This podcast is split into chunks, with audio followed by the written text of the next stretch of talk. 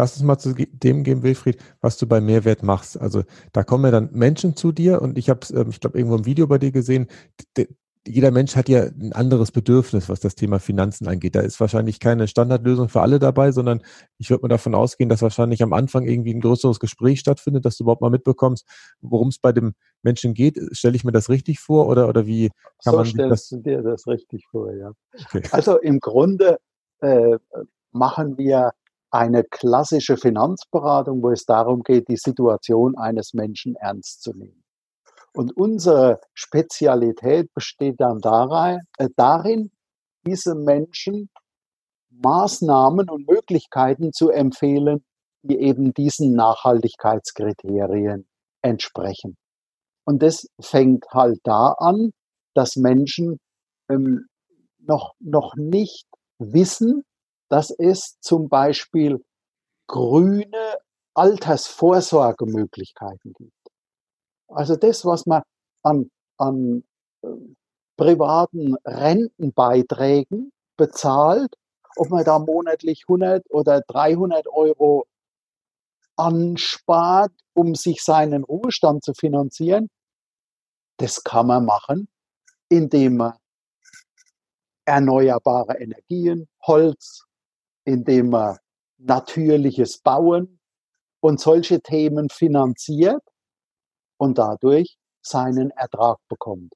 Mhm. Also der Unterschied zu den klassischen Versicherern ist es, dass die, ich nenne sie grünen Versicherer, eben Anlageberichte jedes Jahr erstellen, wohin das Geld geflossen ist.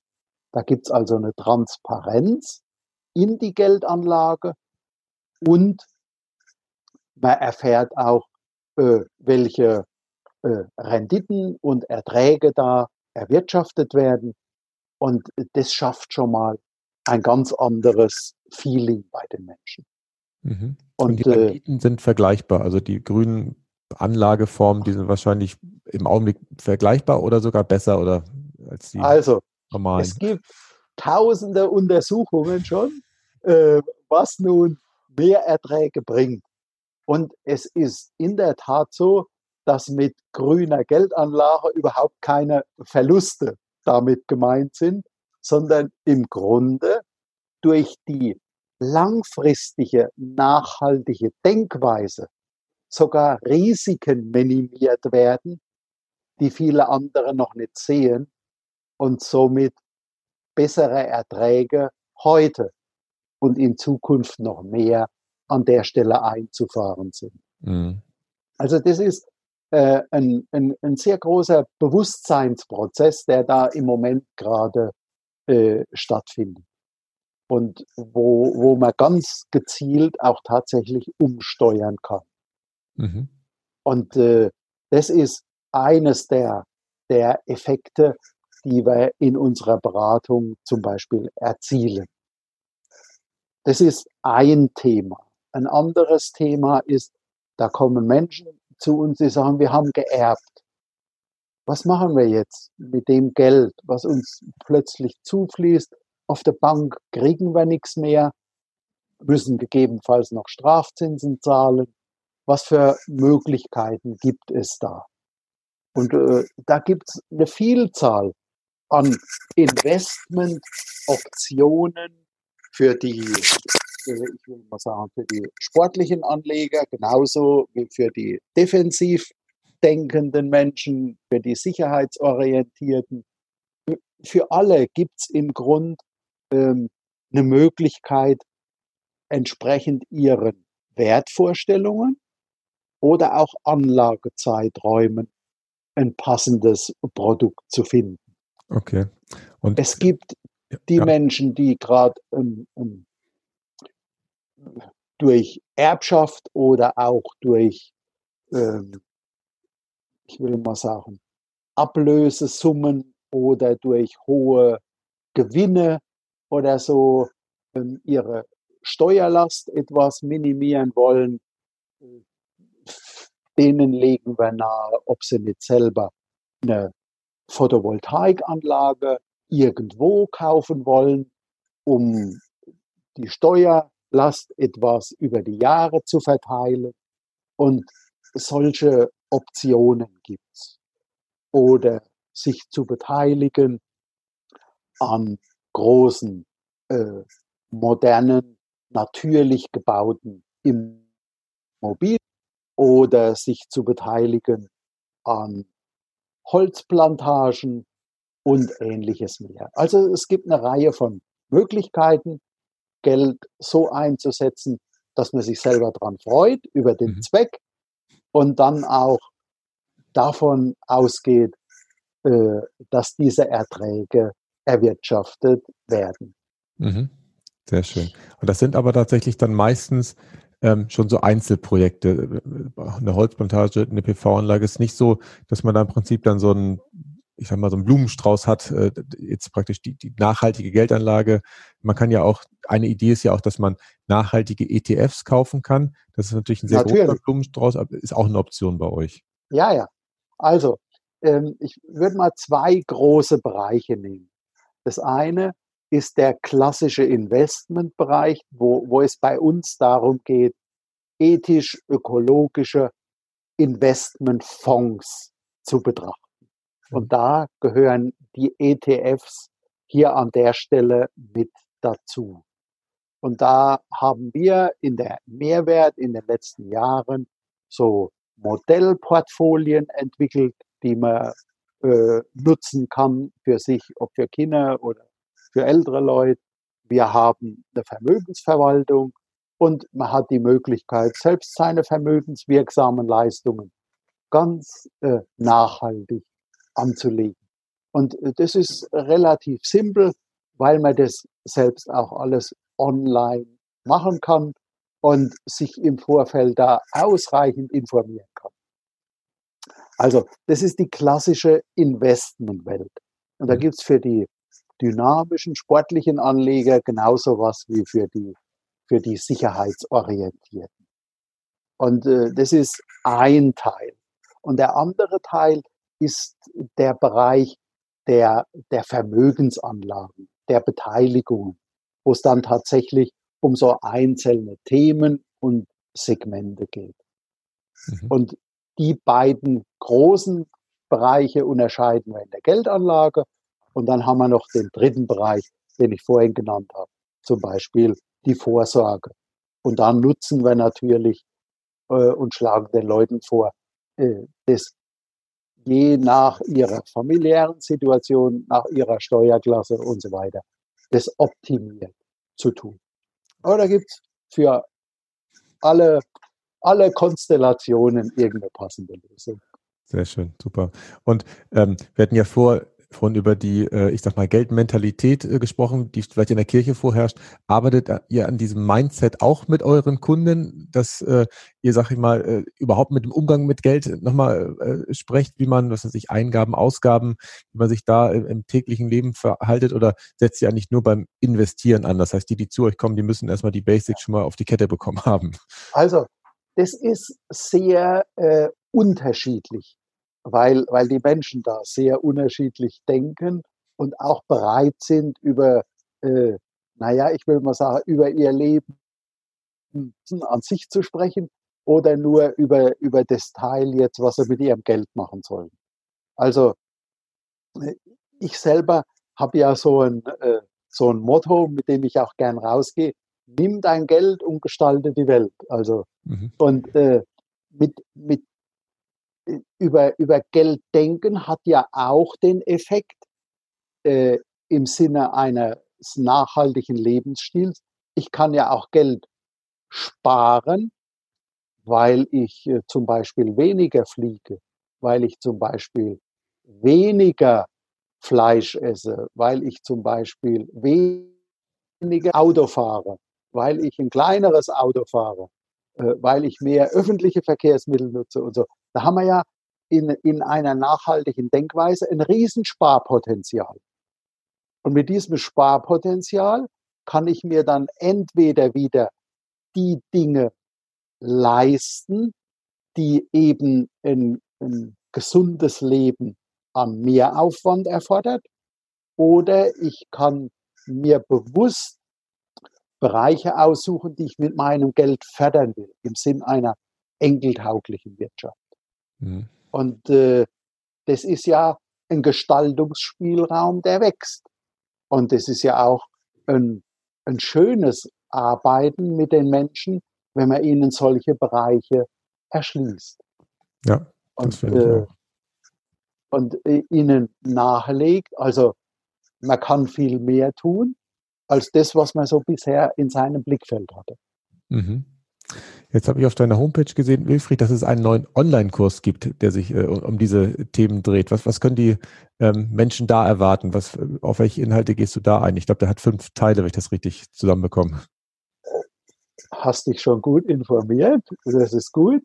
Also in diesem Online-Kurs geht es im Grunde um zwei Dinge. Er ist ein Stück entstanden hier in Corona-Zeiten, wo es zum einen mal darum geht, für sich selbst Klarheit zu verschaffen über die eigene finanzielle Situation. Also was kommt denn monatlich rein und was, äh, was habe ich denn an fixen Ausgaben, wo habe ich tatsächlich Gestaltungsräume, um etwas zu reduzieren und, und, und. Also Überblick über die eigene Situation.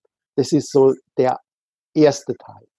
Der zweite Teil geht darum, dass die Menschen in der Regel Ziele haben in ihrem Leben, wo man auch etwas Geld dazu braucht. Und äh, ich benutze in diesem Online-Kurs das, das, Beispiel eines Navigationsgerätes. Und äh, wenn ich nicht genau angeben kann, wo mich das Navi hinführen soll, dann habe ich ein Problem. Das heißt, und viele Leute, die sagen, ja, ja, ich würde gern mehr Geld zur Verfügung haben für das und das. Aber das jetzt mal ganz konkret zu machen, ein konkretes finanzielles Ziel zu formulieren, mhm. das ist dann schon eine Herausforderung. Und dabei helfen so ein paar äh, Formulare und Arbeitshilfen, sich das genau klar macht es an zwei Beispielen, ob beim Häuslebauen oder beim Sabbatical einlegen. Um es einfach mal ganz konkret runterzubrechen, wie so ein finanzielles Ziel erfassbar wird und wo ich dann auch konkret eine Zahl äh, hinschreiben kann, das und das brauche ich bis dann und dann. Das mhm. weiß ich auch den Weg dahin bestimmen, ob Route oder auf der ökologischsten. Und äh, das ist der zweite Teil äh, des äh, Online-Kurses. Und im dritten geht es darum, unsere Philosophie der Nachhaltigkeit zu erklären. Warum und weshalb arbeiten wir so und fokussieren uns auf diese Themen. Mhm. Sehr schön.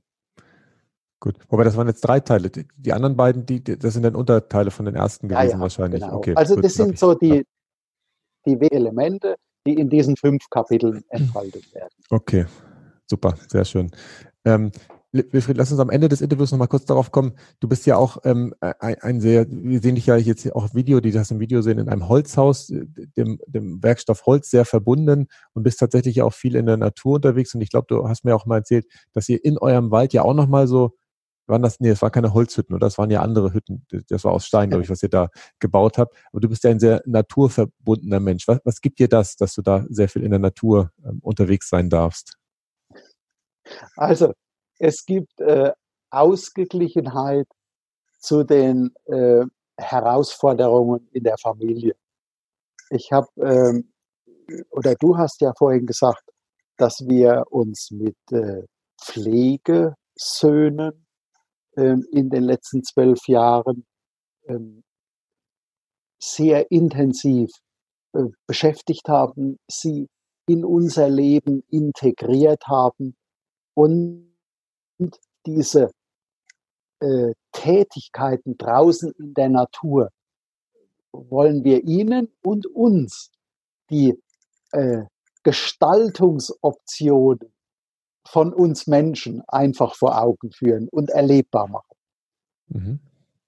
Also ähm, das, was man selber tun kann, aus eigenen Kräften, aus eigenen Ideen, aus äh, eigener Gestaltungsmacht, das ist ja viel mehr wert als das, was ich mir irgendwo kaufen kann oder meine mir kaufen zu können.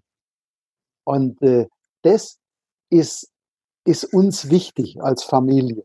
Wir haben ja insgesamt drei Pflegesöhne gehabt und unseren eigenen Sohn. Und von daher gab es da äh, schöne Erfahrungen gemeinsam draußen. Und äh, wenn unsere, äh, das war eines der Motive, dass äh, eben die Jungs so gerne Apfelsaft trinken. Und habe ich sie mal gefragt, ja, wisst ihr denn, wie die in die Flasche kommen? Äh, äh, wie der Apfelsaft in die Flasche kommt? Ja, nee.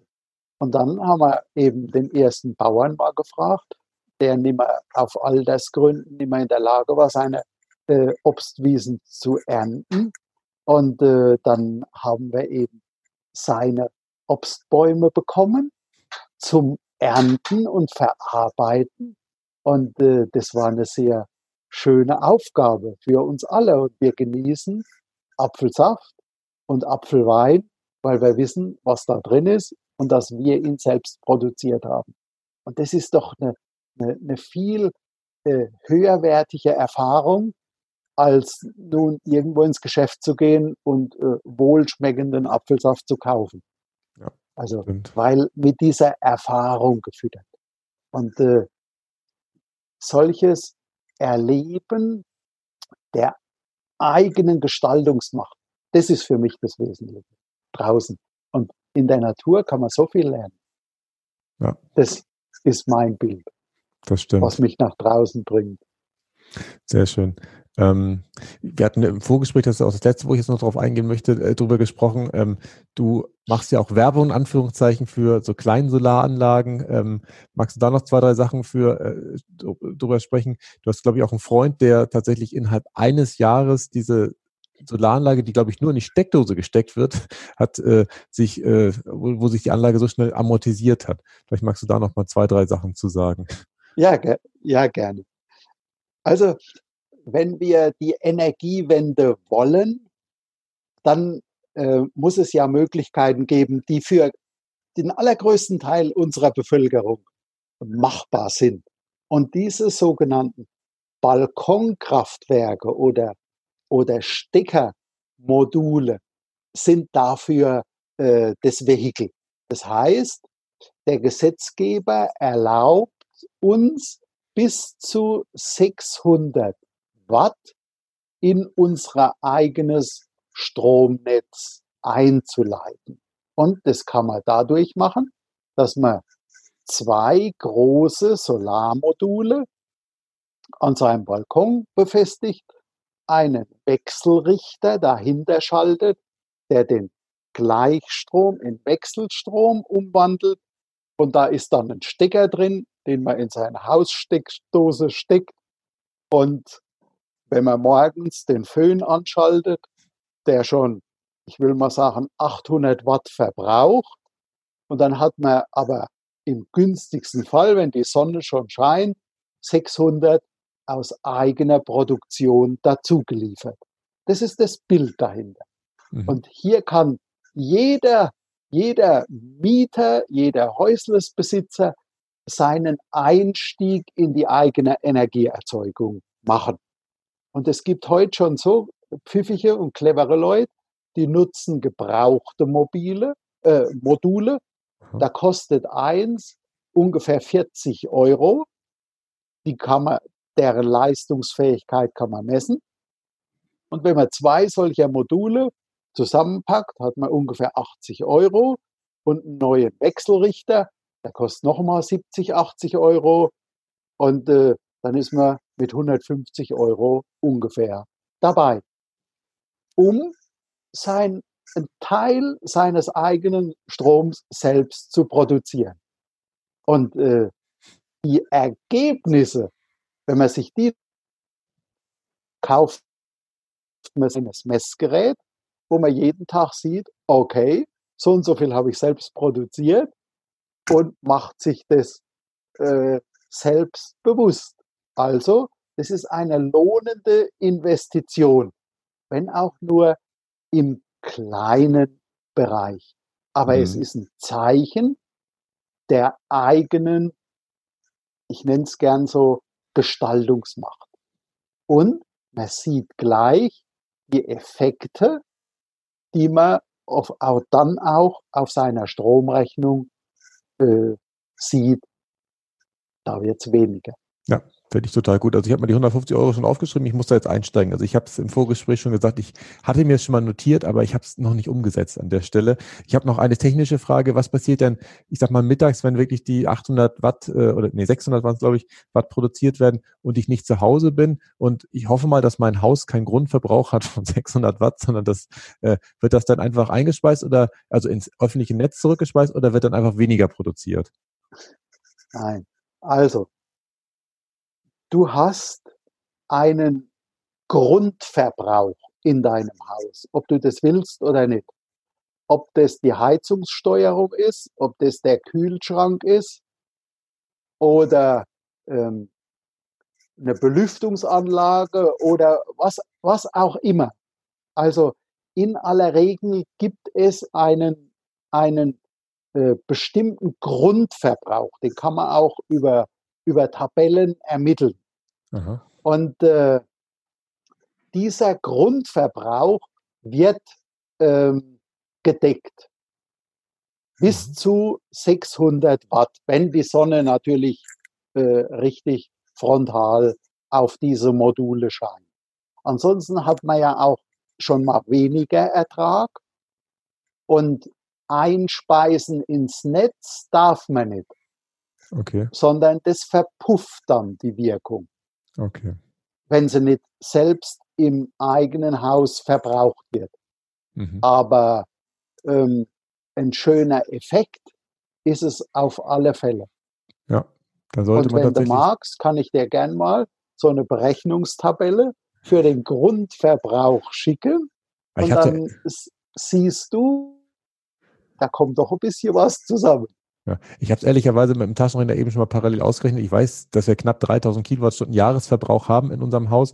Durch 8760 Stunden ist man so bei 340 Watt, die wir im Schnitt verbrauchen übers Jahr. Ähm, also okay bedeutet es, ähm, und da sind natürlich Spitzen bei, die dann höher sind, ja. bedeutet es, dass sich natürlich unser Verhalten anpassen müsste. Das heißt, im Sommer sollten wir dann schon gucken, dass wir tagsüber die Waschmaschine zum Beispiel starten, dass der Strom genau. auch auf jeden Fall damit drin ist. Und wenn wir den Trockner auch nochmal benutzen, den wir versuchen nicht mehr so oft zu benutzen, dass der dann auf jeden Fall im Sommer mittags an ist, wenn die Sonne scheint, weil dann weiß ich, okay, der Strom, der kommt zumindest zum Teil jetzt äh, von der Anlage. Sehr schön. Richtig. Also, aber dieses Bewusstsein wächst indem ich so ein Ding dann vorm Haus hängen habe oder im Garten stehen habe. Ja. Äh, nämlich wie mal nutzen. Super.